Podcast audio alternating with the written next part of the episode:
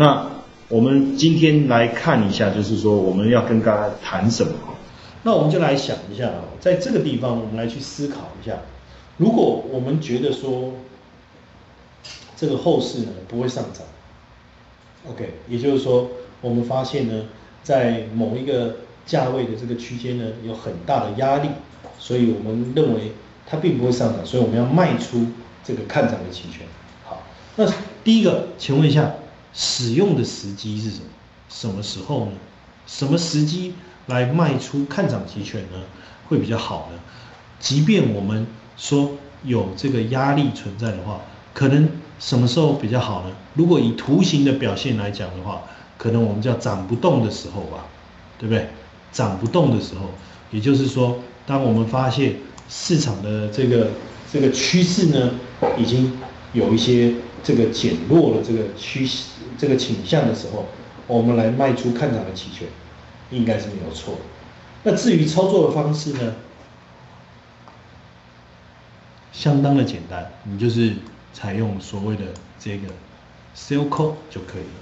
然后我们把这个卖 call 这个 cost 卖出去的权利金收进来，这就是我们所收到的这个未来可能的利润，当然也就是我们最大的获利。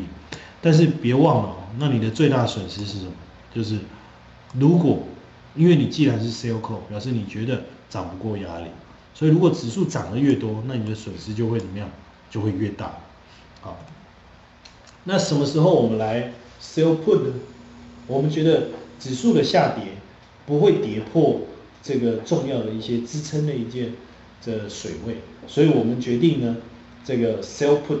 所以使用的时机应该是比较像是说市场的趋势在。下跌过程中，已经慢慢有这种跌不下去的这种味道。那这样子呢，我们来 sell put 呢，就变得非常非常的合理哦，而且好操作。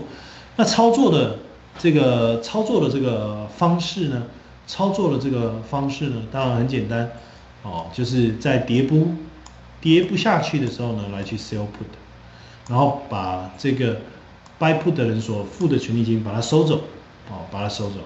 那你的最大损失呢？嗯，看错方向，损失跌越多，那你就损失越大了。那最大的获利当然就是你所收的这一笔权利金。这样看起来，这个操作卖方并不会遇到什么样太大的问题呀。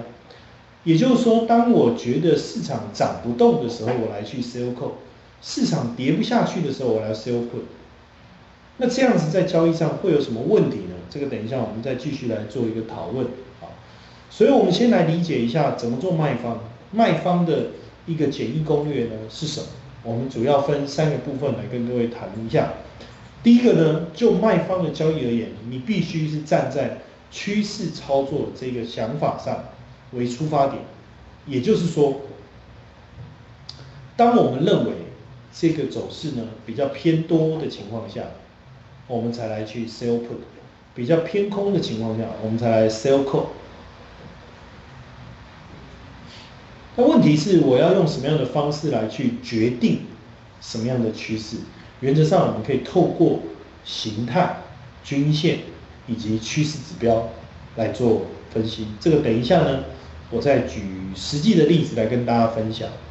第二个部分呢，还是尽量以波段为主，也就是说，卖方的交易呢，我们比较不会在日内就来来做操作，因为日日内的利润呢，实际上呢并不好。也就以波段为主，然后配合结算，最好能够在进场的时候呢，距离结算还有一段时间，等到单子做完以后，持有一段时间以后，靠近结算，自然比较能够得到丰厚的一个利润。那第三个就是说，还是要设立止损。为什么要设立止损呢？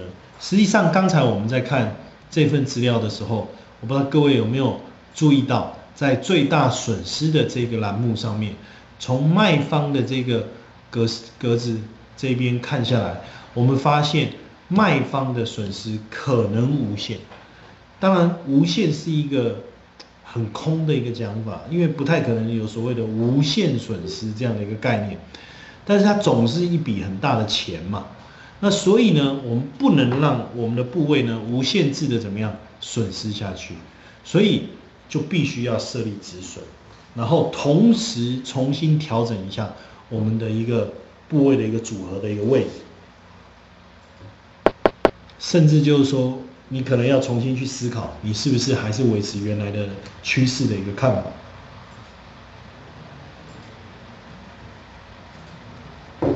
好，因此这边呢，我就采用这个简单的例子啊，来跟各位啊示范一下。